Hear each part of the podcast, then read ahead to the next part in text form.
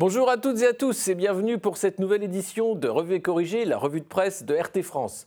Une semaine chargée pour le président de la République qui, de retour d'Asie, s'envole à nouveau pour les États-Unis et une visite d'État, après avoir appris l'ouverture de deux enquêtes du parquet national financier sur le financement de sa campagne et les liens entre son parti et le cabinet de conseil américain McKinsey. Côté sommaire, actualité chargée aussi, outre cette nouvelle affaire, avec l'assassinat d'un agent des impôts et ses suites, le vote de l'IVG dans la Constitution suite à la niche parlementaire de la France insoumise, la visite d'État, bien sûr, la non-réintégration des soignants suspendus et les défis d'EDF pour passer l'hiver d'abord et envisager son avenir ensuite. Nous parlerons aussi du Premier ministre euh, Jean Castex, premier jour à la RATP, du jeu Antifa retiré puis remis dans les rayons de la FNAC et de la timide tribune de soutien de médias internationaux à Julian Assange. Revue et corrigée, ça commence avec les titres. Les liens troubles entre le cabinet de conseil McKinsey et le chef de l'État reviennent sur le devant de la scène. Deux enquêtes sont ouvertes pour soupçon de financement illégal des campagnes électorales et favoritisme et recel de favoritisme. Et compte tenu de l'immunité liée à la fonction de chef de l'État, la sérénité pour Emmanuel Macron est de mise. Non, je crains rien. Et après, vous savez, euh, je m'en suis déjà expliqué euh, des centaines de fois, donc ma réaction ne va pas changer. Mais comme votre confrère l'a très bien rappelé, euh, je crois que le cœur de l'enquête n'est pas votre serviteur. Ces nouvelles enquêtes font suite aux investigations menées lors d'une première procédure ouverte au printemps pour blanchiment aggravé de fraude fiscale visant McKinsey. Là encore, Emmanuel Macron s'est montré tout à fait serein. C'est normal que la justice fasse son travail. Elle le fait librement. Elle va faire justement euh, la lumière sur, euh, sur ce sujet. Vous savez, mes comptes de campagne de 2017, ils ont déjà été soumis à toutes les procédures, euh, aux juges, ils ont été validés. Moi, je pense que c'est une très bonne chose et que toute la lumière soit faite et que la transparence soit faite. Mais la Startup Nation a tout de même du plomb dans l'aile et on a vu un couac au sein du gouvernement. Si le ministre de l'économie, Bruno Le Maire, a reconnu dans Libération certains abus de la part du gouvernement, eh bien, pour le porte-parole du gouvernement, Olivier Véran, lui, il nie toute dérive. Au sein de France Inter, Véran dit ne pas savoir ce que seraient les dérives ou abus dénoncés par Bruno Le Maire. À la justice, donc, de faire son travail. Un inspecteur des impôts a été tué le 21 novembre et l'une de ses collègues séquestrée alors qu'ils effectuaient un contrôle chez un brocanteur du Pas-de-Calais qui s'est ensuite donné la mort. Gabriel Attal s'est dit révolté par ce meurtre. Aujourd'hui, la République pleure l'un des siens.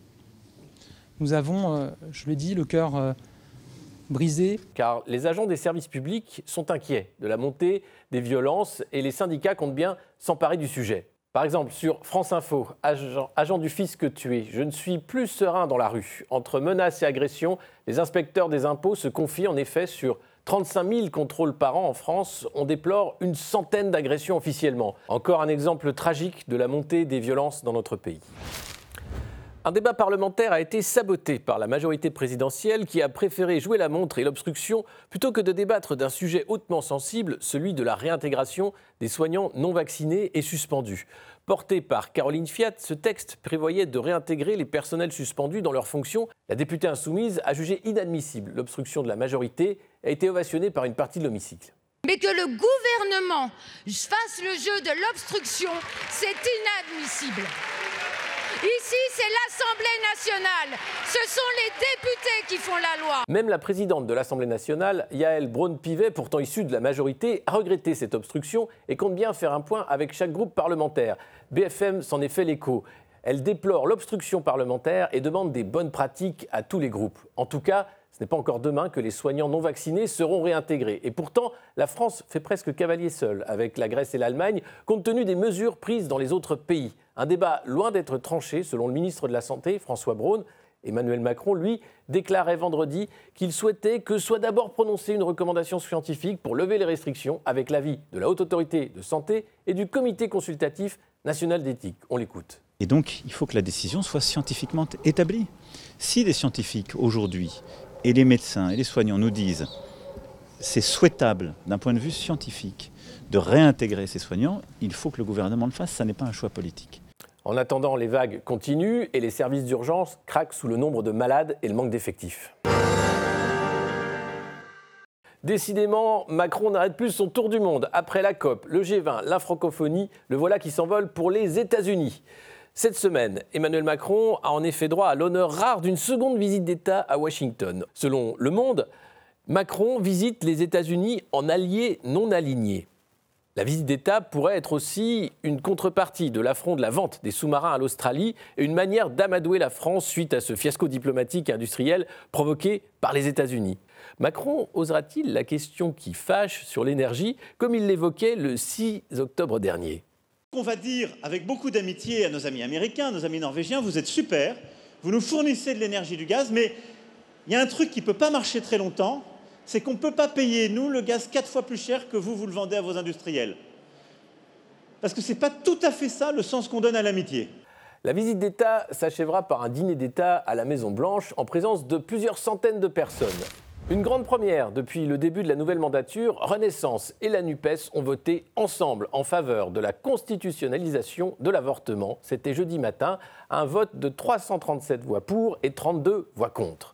Pour le ministre de la Justice, c'est une mesure importante. Inscrire aujourd'hui le droit à l'IVG dans notre Constitution n'est pas une mesure gadget, un artifice de communication ou un mouvement de panique face à un exemple lointain. C'est une mesure même qui vise à protéger ce droit. L'histoire euh, fourmille d'exemples de liberté fondamentale que l'on croyait acquises et qui, pourtant ont été rayés d'un trait de plume par les événements, les crises ou les lames de fond. La députée Renaissance Oroberger est revenue plus tôt euh, dans l'hémicycle et a rendu hommage à sa mère qui avait avorté alors que c'était encore illégal en France. Ma mère a eu recours à l'avortement à un moment où c'était illégal dans notre pays. Elle y a eu recours, comme peut-être un certain nombre de nos mères, de nos grands-mères. Elle y a eu recours dans un moment où elle risquait la prison, et elle risquait sa vie. À l'issue d'un débat houleux, 38 députés du Rassemblement national ont dit oui, tandis que 23 s'y sont opposés. 13 se sont abstenus, dont Marine Le Pen.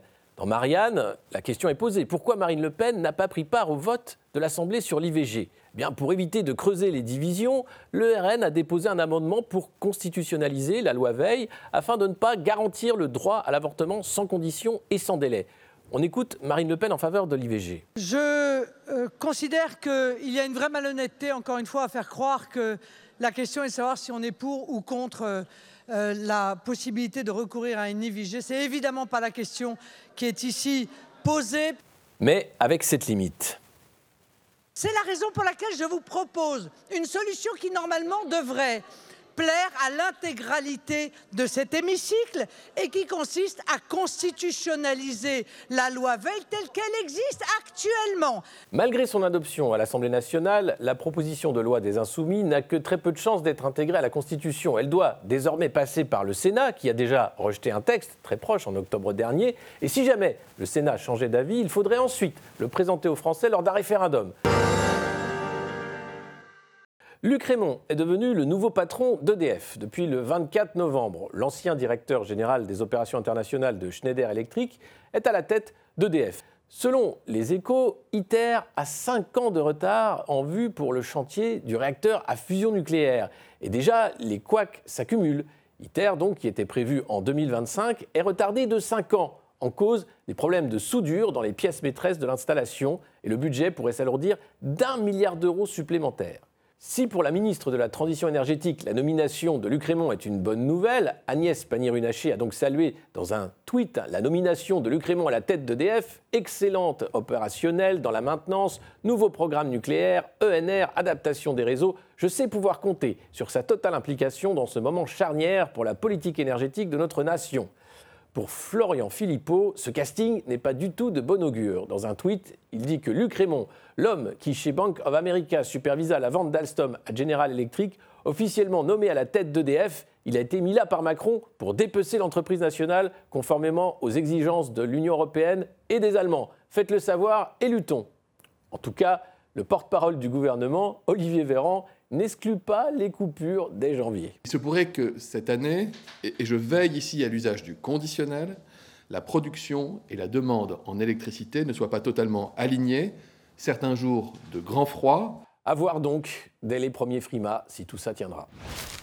C'est par un tweet que Jean Castex a annoncé sa joie de prendre la tête de la RATP. J'ai l'immense honneur de prendre mes fonctions de PDG à la RATP. Je consacrerai toute mon énergie à répondre aux défis qui nous attendent. Ma priorité sera d'améliorer l'offre et la qualité du service par une mobilisation de toutes les compétences et ressources de l'entreprise. J'ai fini avec l'accent de Jean Castex. Hélas pour lui, le premier jour de Jean Castex à la RATP a été chahuté. L'ancien Premier ministre a été reçu par une démonstration syndicale dès son premier jour en tant que patron de l'entité des transports publics. Il avait dit entendre les voyageurs, mais est-ce qu'il entendra les syndicats? Les syndicats veulent négocier directement les hausses de salaire et profitent du parachutage de l'ancien Premier ministre pour lancer leur action. Et ils ne sont pas les seuls à réclamer des augmentations de salaire. Pour Fabien Roussel du Parti communiste, une grève plus massive n'est pas à exclure dans les mois qui viennent pour le pouvoir d'achat. Ce qui est sûr, c'est que le gouvernement aujourd'hui ne veut pas entendre parler de hausse de salaire. Il incite les entreprises à verser des primes. Enfin, on voit bien aujourd'hui que ça ne fait pas le compte. Donc il nous faut une grande mobilisation populaire. Il faut que tous les salariés s'y mettent, tous ensemble. Attention donc au mouvement social, avec une grève à la SNCF qui ouvre le bal dès début décembre. Après les protestations d'un syndicat policier, la FNAC a annoncé sur Twitter la suppression à la vente d'un jeu de plateau intitulé Antifa, un jeu de simulation dans lequel le joueur anime un groupe antifasciste.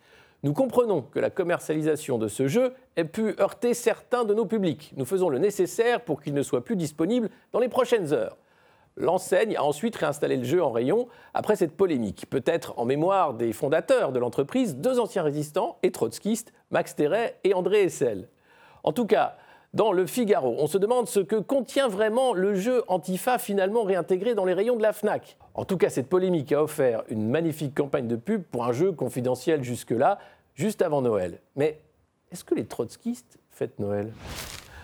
Le Premier ministre australien demande la levée des poursuites contre Julian Assange. On l'écoute.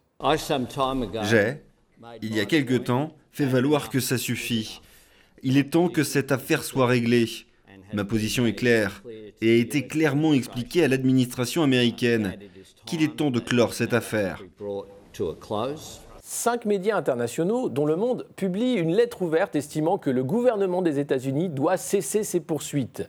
Un appel de journaux en faveur de Julian Assange, publié, n'est pas un crime contre le lanceur d'alerte qui a révélé des informations secrètes en 2010. Mais c'est un soutien très limité, comme l'a souligné avec déception le comité de soutien à Assange en France sur Twitter.